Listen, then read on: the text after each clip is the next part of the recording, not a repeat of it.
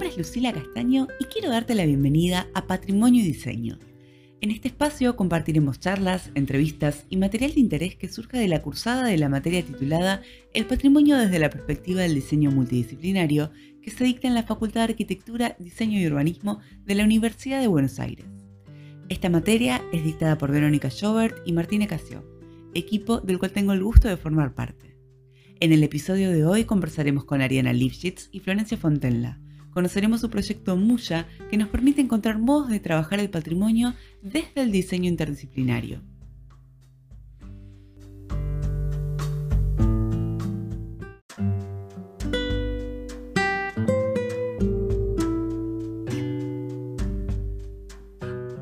la primera entrevista de la cátedra El Patrimonio desde la perspectiva del diseño multidisciplinario.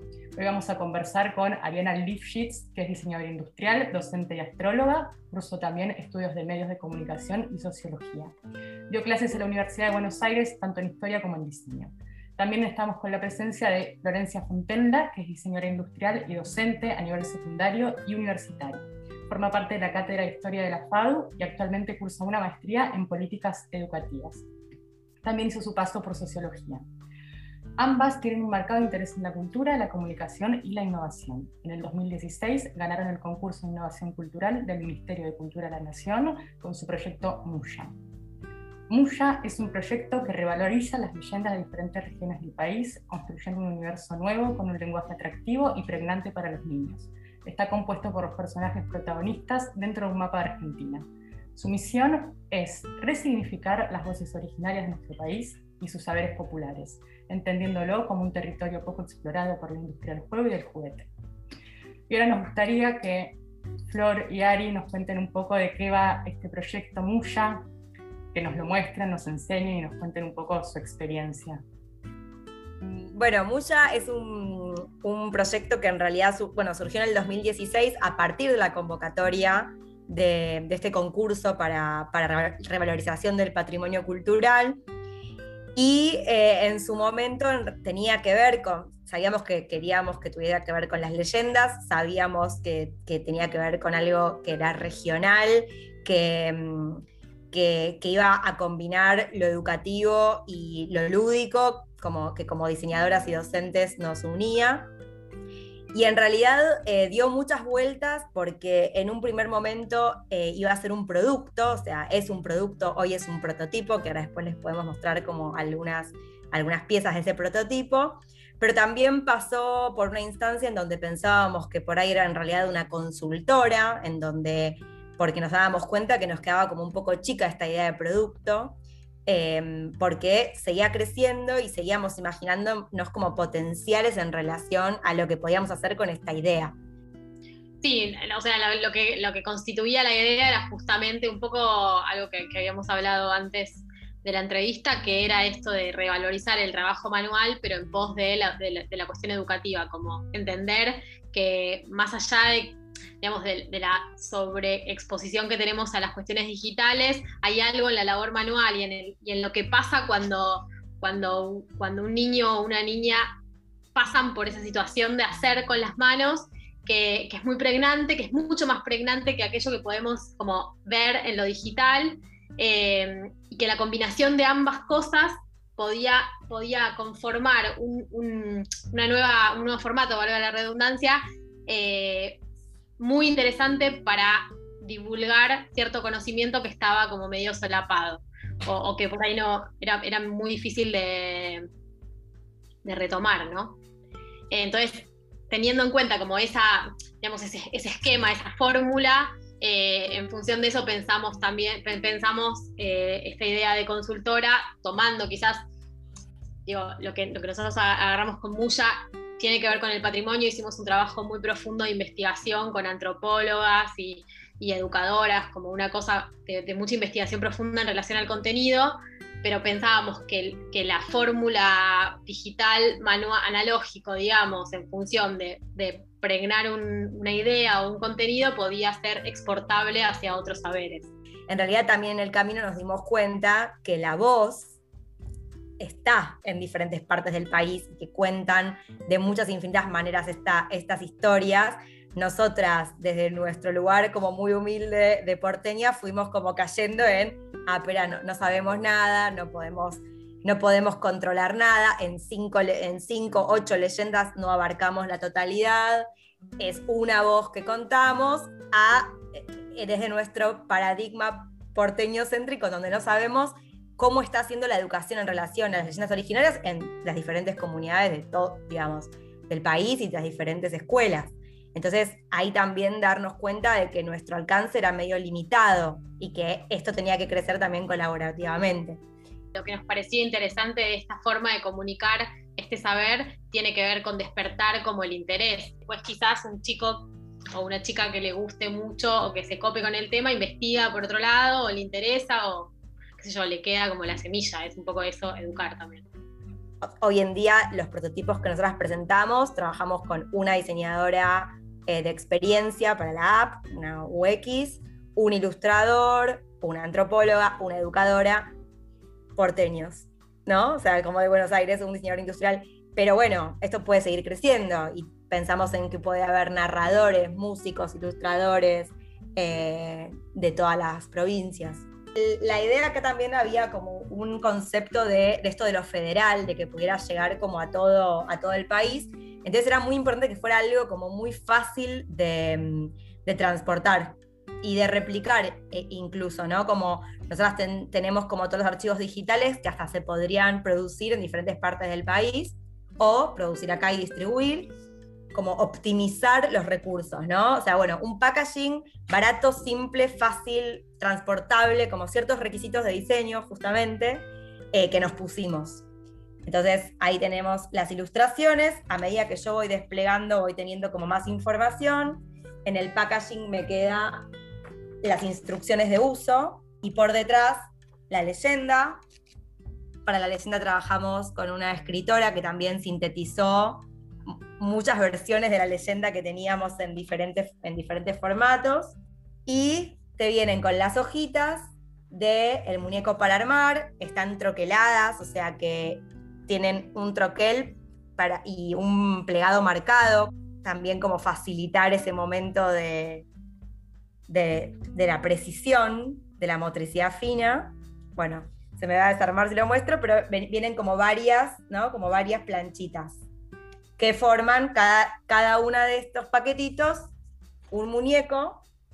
Esta es Kunek, que es la viejita que cuenta la historia del, del, flor, del fruto del calafate tiene el pajarito. Ahí está. está bueno. Y les hago una pregunta, ya que mencionan esto de, la, de la historia del calafate. Me imagino, por lo que mencionaron, que lo que, lo que intentaron hacer fue una selección de las leyendas más representativas, eh, como para después que quien entra en contacto con ellas pueda seguir investigando. Me gustaría saber o que nos cuenten cómo fue que ustedes entraron en contacto con esas leyendas, si bien mencionaron que trabajaron con antropólogos y personas de otras áreas, si quizás ustedes ya las conocían previamente o fue una sorpresa que encontraron en el territorio de contrastar lo que uno proyecta y lo que efectivamente hay. Y algunas de ellas, o sea, qué sé yo, la del calafate medio que te la cuentan cuando vas de viaje, ponele. Eh, pero no las, no las habíamos elegido previamente. La verdad es que hicimos un trabajo bastante profundo. Fuimos hasta el Instituto de Antropología, ahí nos, una antropóloga, que ahora no me acuerdo ni cómo la contactamos, eh, nos, dio libros, leímos muchísimo eh, y, fuimos seleccionando en función de que fueran interesantes, como medio fantásticas, para que, para que le copen a, a los chicos y, después que tuvieran la posibilidad también de, tener un personaje central. Digo, Muya, no sé si contamos, me parece que no contamos nunca de qué se trata el proyecto eh, general. Esta cosa de mezclar eh, lo analógico con lo digital tiene que ver con que uno arma este, este paper toy eh, y después se descarga una aplicación que también se, se, la puede descargar mediante un código QR que aparece también en el packaging y esa aplicación tiene una, instancia de juego donde, donde a, través de un juego vas aprendiendo la leyenda y después una cuestión de realidad virtual que hace interactuar ese muñeco que vos armaste en Paper Toy con la aplicación que tenés en el celu. Entonces ahí es como que en esa, en esa situación se, se emparenta lo virtual con lo, con lo analógico. Uno de los requisitos fundamentales que teníamos para la, para la elección de la leyenda era que tuviera personajes que fueran interesantes. Y no todas las leyendas de pueblos originarios las tienen. Eh, entonces, bueno, fue un poco eso, otro poco que explicara algo, algo interesante y, fundamental para el pueblo, pero muchas de ellas no las conocíamos. La de Kamshut, la de la, esta, no la otoño. y es nuestro personaje preferido, menos el mío. ¿De qué zona es? Es de Ushuaia, de zona. Cuando hicimos el rastreo de leyendas, en, un primer, en una primera instancia, antes del rastreo, sino como más bien pensar cuál era la categoría de leyenda, eh, nosotros decíamos, bueno, a ver, tenés como leyendas que explican el origen del mundo y son leyendas de pueblos originarios, también tenés leyendas populares que hablan, por ejemplo, el pombero, o que eran más bien como educadoras de cierta, más populares, o sea, más, actuales también, y que aparte se correspondían tanto las de la explicación del origen como estas leyendas populares con arquetipos eh, universales, ¿no? O sea, descubríamos que había también leyendas de otras partes del mundo que respondían a las mismas preguntas o que tenían la misma función. Después en algún momento dijimos, hasta llegamos a nombrar a, eh, no, sé, no se llama héroes populares, como que diría el gauchito Gil, ¿no? Como estas leyendas más, todavía eh, más acá en el tiempo. Eh, y en realidad como estas posibilidades de categorías de leyendas también después nos quedó dando vueltas en la cabeza, como que empezar a pensar en que en que tuviesen como la fuerza suficiente las leyendas y que, y que nos resonara para que después en el diseño esto fuese un muñeco. ¿Cómo fue ese desafío eh, a nivel interdisciplinario? Porque me imagino que todo eso lo habrá tenido que condensar un equipo, un diseñador gráfico, un ilustrador. Agotador.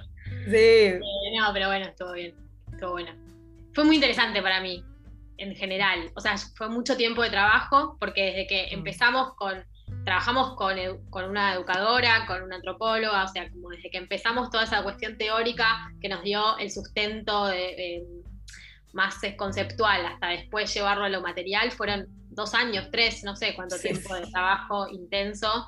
Eh, y bueno, mucho, mucho Ari haciendo drives tenías los cinco personajes, tenías la posibilidad de elegir un personaje, o sea, esto llegó a una instancia que nosotros estamos como muy contentas de que se ejecutó, ¿no? Como que se, llegó al final. Con ese presupuesto nosotros teníamos que determinar, bueno, esto, cuánto va a ser para la parte de investigación, cuánto va a ser para diferentes profesionales. Nosotras no podía, o sea, la idea era que nosotras funcionábamos ahí como coordinadoras y como directoras de este proyecto. Entonces, a pesar de ser diseñadoras industriales, eh, nosotras no, no, no contratamos, digamos, trabajamos con un diseñador industrial, con, una con un diseñador gráfico, con un ilustrador, con una diseñadora de experiencia. Y, mm, y lo loco fue que en realidad, eh, así como este camino, digo, hoy lo podemos como contar tan claramente, como dice Flor, fueron como un par de años, con lo cual en ese momento, por ahí también en la medida en la que íbamos avanzando, íbamos entendiendo qué necesitábamos y qué requeríamos. Pero yo creo que hubo un aprendizaje muy fuerte, por ejemplo, en, la ejecución de un presupuesto.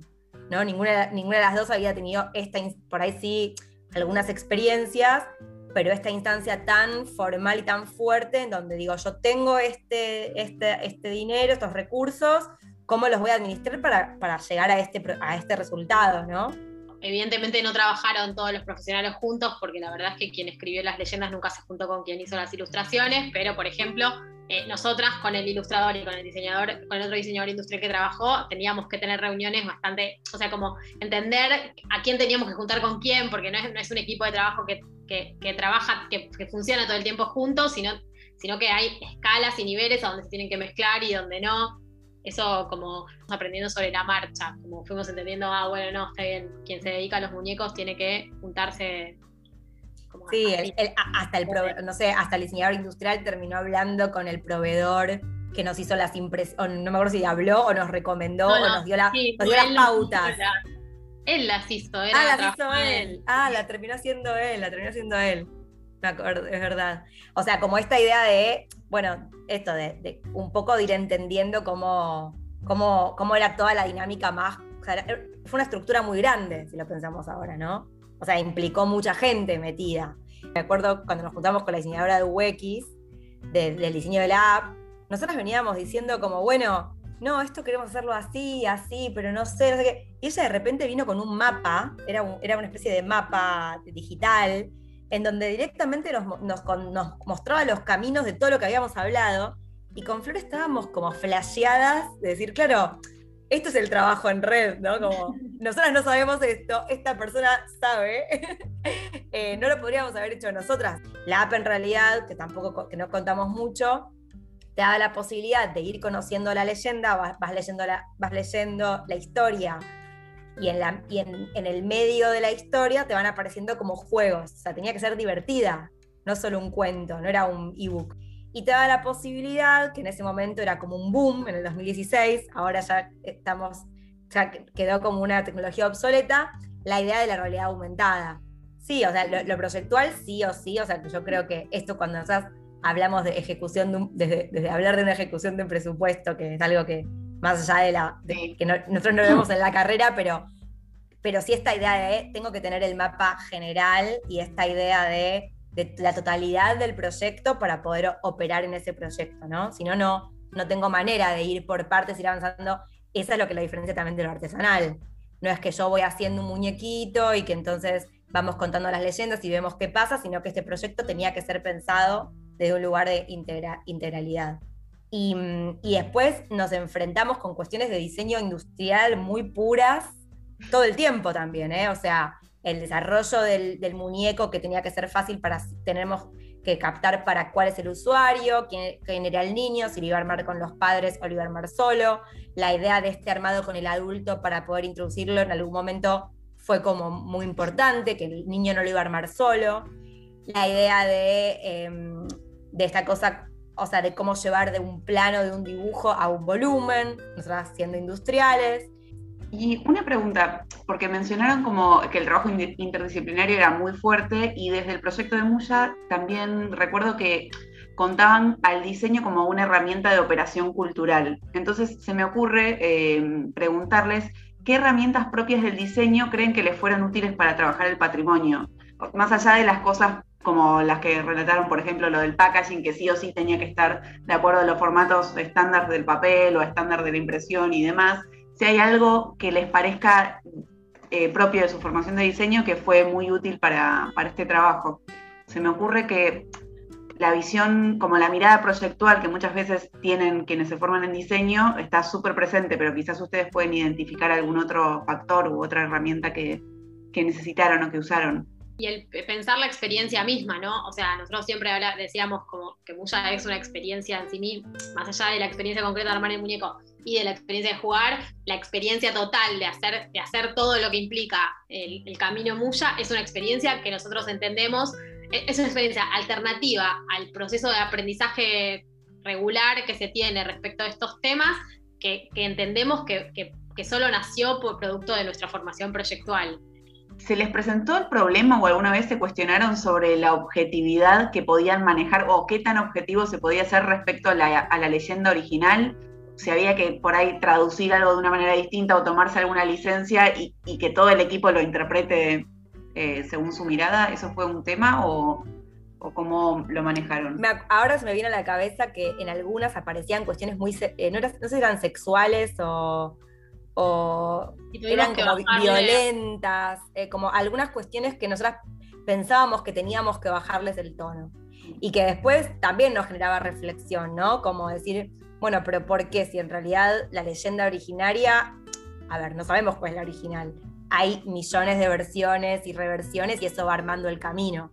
Entonces, em, yo creo que, que en algún momento cuando nosotras pudimos soltar como el control de decir, no hay una versión que es la original, completa, perfecta, redactada, no sé qué, ni es, o sea, soltar un poco eso, creo que ahí empezó todo a fluir un poco más, también confiando, y ahí apareció una oportunidad, que era la de que los mismos chicos de las diferentes regiones narraran sus propias historias, reales o inventadas. ¿no? Porque en realidad acá la, idea me parece que era como la, en relación también a esto del patrimonio y lo cultural, ¿Cuál es el, objetivo final? ¿Cuál era? Y bueno, era el, intercambio. Entonces en algún momento pensamos que en la app un, chico de Formosa se pudiera contactar con un chico de, de Ushuaia. Eh, tenía que ver con poder narrar la propia historia, con cómo uno se veía, con cómo nosotras sentíamos que esto era parte de nuestra identidad, siendo las dos descendientes de europeos. Sin embargo, es parte de, lo que somos. de nuestra identidad, de lo que nos formó. Y mm, entendiendo que este proyecto nació por la convocatoria eh, del Ministerio de Cultura, me pregunto y les quiero preguntar, ¿cómo fue que decidieron trabajar con patrimonio oral? ¿no? Y si es que ustedes lo entienden como patrimonio oral, eh, ¿cómo fue ese proceso de selección? Patrimonio oral por las leyendas. Por lo narrativo, sí. Fue medio como un interés, eh, sí, no, no, no, estuvo tan pensado desde el o sea, como nació la idea y después lo fuimos desarrollando, pero no. Sí, yo creo que llegó Flor y dijo, como dijo, quiero hacer, no sé, como quiero hacer algo con leyendas. Y, yo, y lo del muñequito, y no sé, como que se fue armando de una manera en donde no podríamos, no sé si podríamos reconstruirlo. No, no, me acuerdo, pero, pero sí me parece que, o sea, sí entiendo que en nosotras tiene que ver con que para nosotras había algo como de ese contenido que nos resultaba muy amoroso y, llamativo desde, desde antes. Yo soy docente de historia del diseño, un poco del patrimonio es parte de mi existencia, pero pero no, no había trabajado con patrimonio específicamente. Ahora me, acordé de algo en realidad, que creo que nosotras veníamos hablando de hacer algún proyecto. Sí, creo que la idea, nosotros veníamos hablando de hacer un proyecto y creo que Flor trajo algo de unos muñecos tejidos, de querer hacer unos muñecos tejidos, ah. algo como con unos, con unos muñecos. Y después surge la convocatoria, donde la condición era que fuera de revalorización del patrimonio cultural. Entonces ya ahí dijimos, bueno, listo, entonces lo podemos linkear la idea del muñeco con la idea de la escena.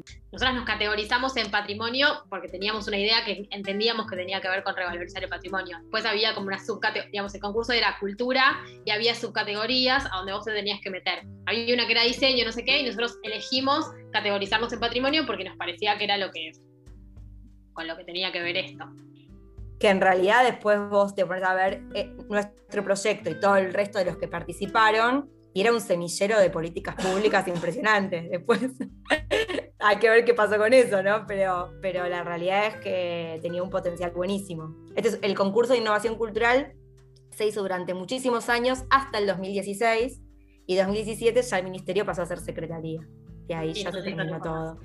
después, de, después del concurso de innovación, nosotras en algún momento nos habían invitado a Helsinki a una, a una feria eh, de, juegos para chicos, que al final por falta de fondos nuestros no, fuimos, pero que, mm, que la idea, digo, siempre fue como seguir moviendo el proyecto, ¿no? Para ver también qué oportunidades feria, Cuando hablamos con la gente de Helsinki, como un poco la idea era expandir eh, la, em, nosotros entendíamos que había, o bueno, en ese momento, como habíamos hablado con ellos, que, hay leyendas originarias no solamente en Latinoamérica, sino en todo el mundo.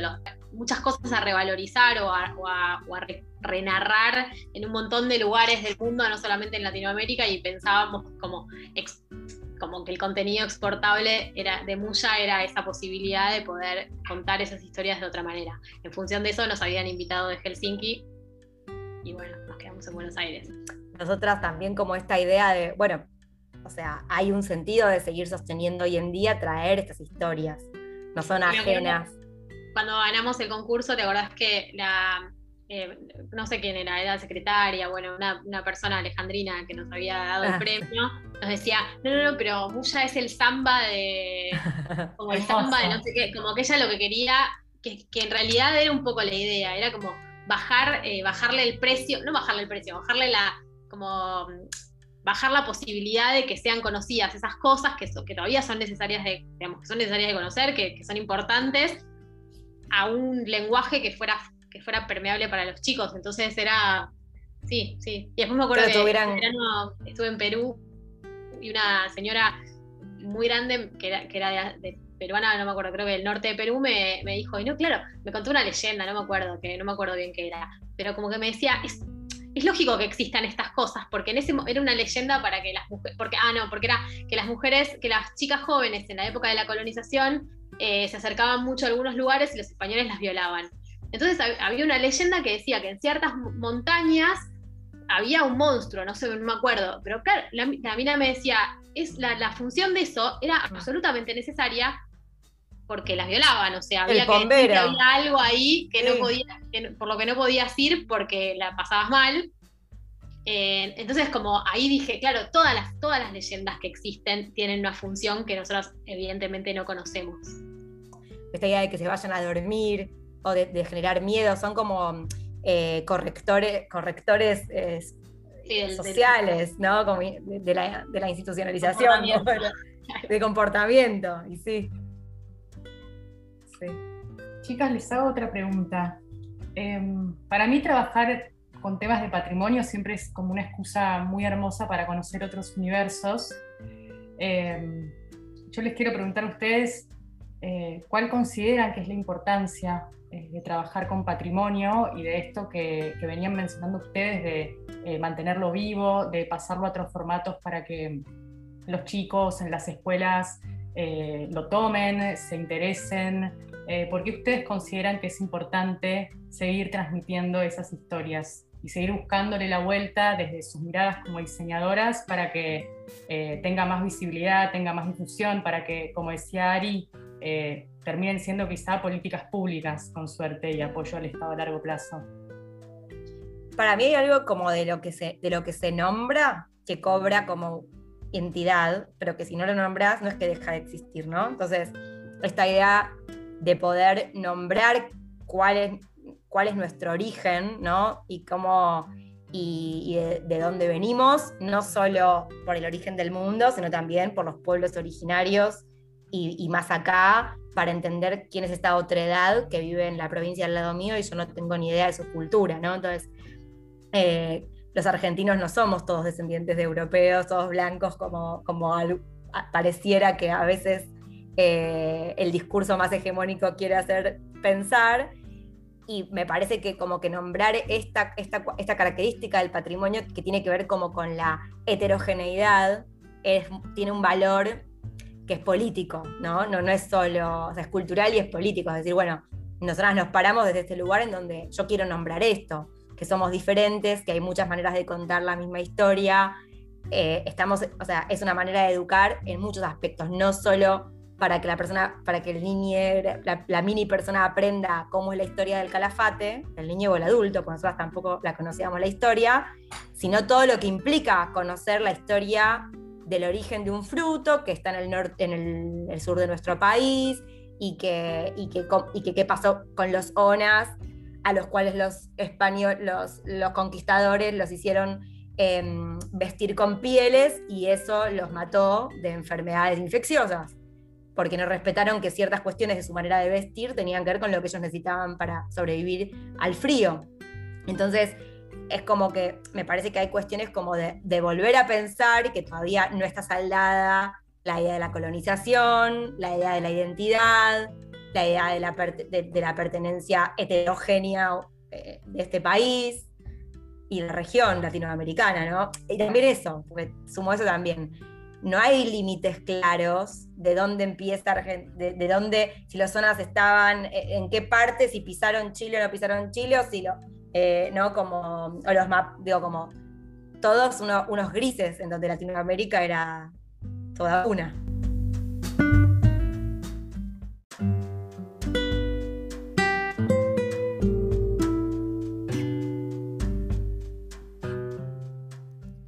Hola, mi nombre es Lucila Castaño y quiero darte la bienvenida a Patrimonio y Diseño.